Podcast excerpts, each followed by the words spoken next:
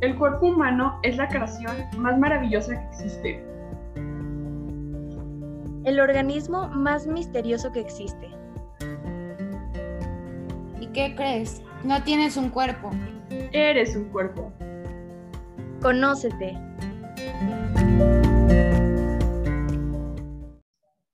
Muchas gracias por darle play una vez más a este podcast Conócete. El día de hoy vamos a tratar un tema súper interesante que es la ciencia de la adicción. Y vamos a estar respondiendo algunas preguntas como cómo funciona el cerebro, cómo actúan las drogas en el cerebro y todo lo relacionado de cómo actúan las drogas en nuestro cuerpo. Y para eso tenemos a tres invitadas súper especiales. Ellas son María Ángela, Marta y Regina. Iniciamos con la primera pregunta que nos va a ayudar a entrar en contexto en este tema tan amplio. Y la primera pregunta es, ¿cómo funciona el cerebro?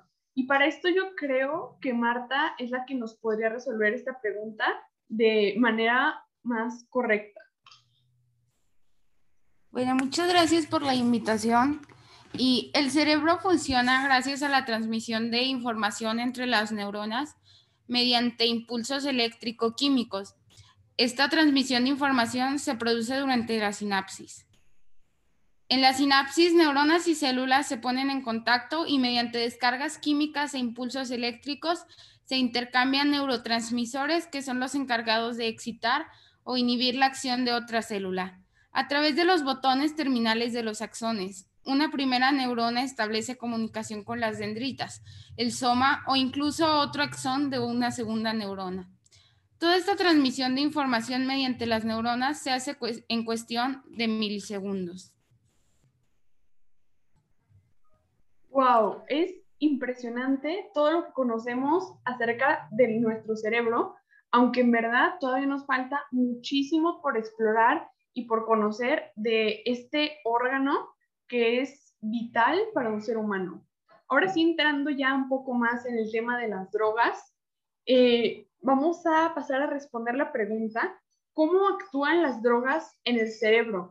¿Qué daños ocasionan y cómo afectan la vida del ser humano? Y para esto yo creo que la más indicada para responder esta pregunta es María Ángela. Muchas gracias, Valeria. Bueno, pues las drogas interfieren en la forma en la que las neuronas envían, reciben y procesan las señales que transmiten los neurotransmisores. Algunas drogas como la marihuana y la heroína tienen la capacidad de activar neuronas porque su estructura química es similar a la de un neurotransmisor natural del organismo.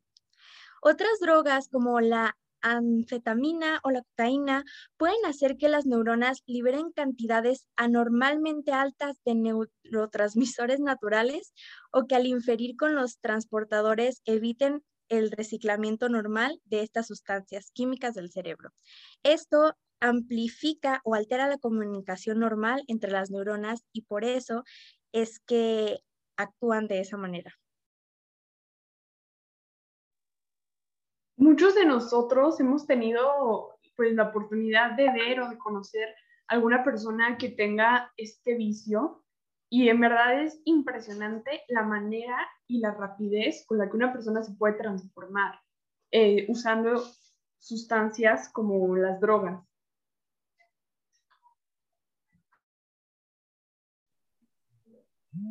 Ya que sabemos cómo funciona el cerebro y ya que sabemos de cómo actúan las drogas en el cerebro, ahora es momento de averiguar qué partes del cerebro afectan las drogas.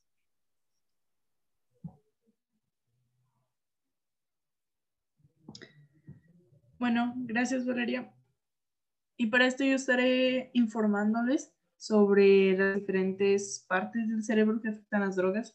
Principalmente afectan los ganglios basales, la corteza prefrontal y la amígdala extendida. Esto, claro, difiere de cuáles son las drogas que ingieres o cuáles, con cuánta cantidad, claramente, o sea, puede diferir y es bastante diferente. Pero también algunas drogas, como las opioides, también alteran otras partes del cerebro, tal como el tronco del encéfalo que controla funciones indispensables para la vida. Esta interferencia explica por qué la sobredosis puede debilitar la respiración y causar la muerte. La siguiente pregunta es, ¿de qué manera producen placer las drogas? ¿Qué provocan las drogas en nuestro cuerpo? ¿O qué sustancia contienen o activan las drogas que hacen que nos produzcan tanto placer al consumirlas? Bueno, pues el placer o la euforia que se siente al drogarse aún no está muy bien comprendido todavía, pero probablemente incluya oleadas de compuestos químicos que envían señales entre ellos los opioides naturales del organismo, que son las endorfinas. Esto ocurre también cuando son grandes ráfagas de compensaciones naturales y sanas, como por ejemplo comer, escuchar o tocar música, emprender actividades creativas o interactuar socialmente.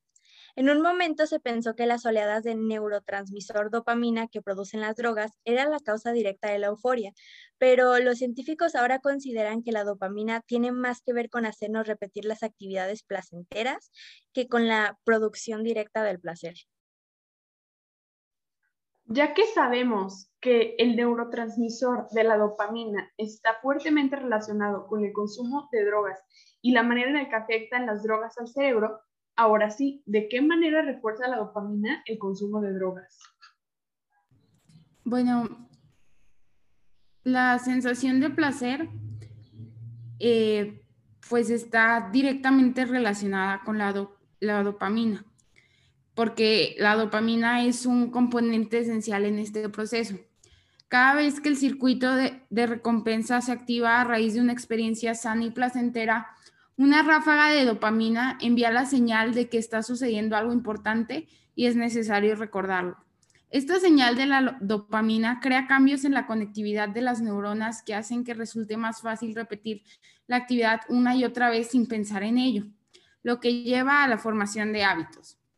De la misma manera en que las drogas producen una euforia intensa, también producen oleadas de dopamina mucho más grandes, lo que refuerza poderosamente la conexión entre el consumo de la droga, el placer resultante y todas las señales externas relacionadas con la experiencia. Las grandes oleadas de dopamina le enseñan al cerebro a buscar drogas y a dejar de lado otras actividades y fines más sanos.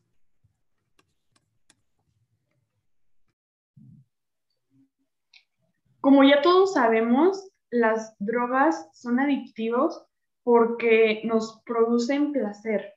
Pero ¿por qué el placer que producen las drogas es más adictivo que las recompensas naturales?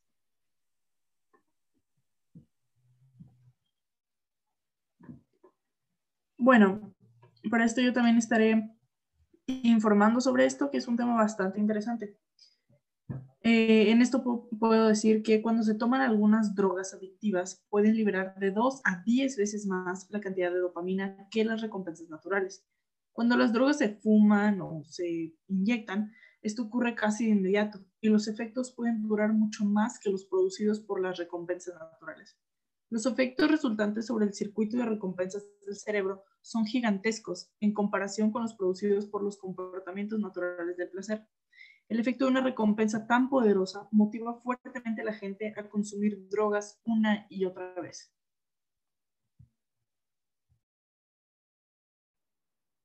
Ya para cerrar con este tema tan importante y tan interesante, sobre todo para nosotros los jóvenes, eh, te invitamos a tener una vida saludable y libre de adicciones, procurando evitar principalmente las adicciones a sustancias como son las drogas.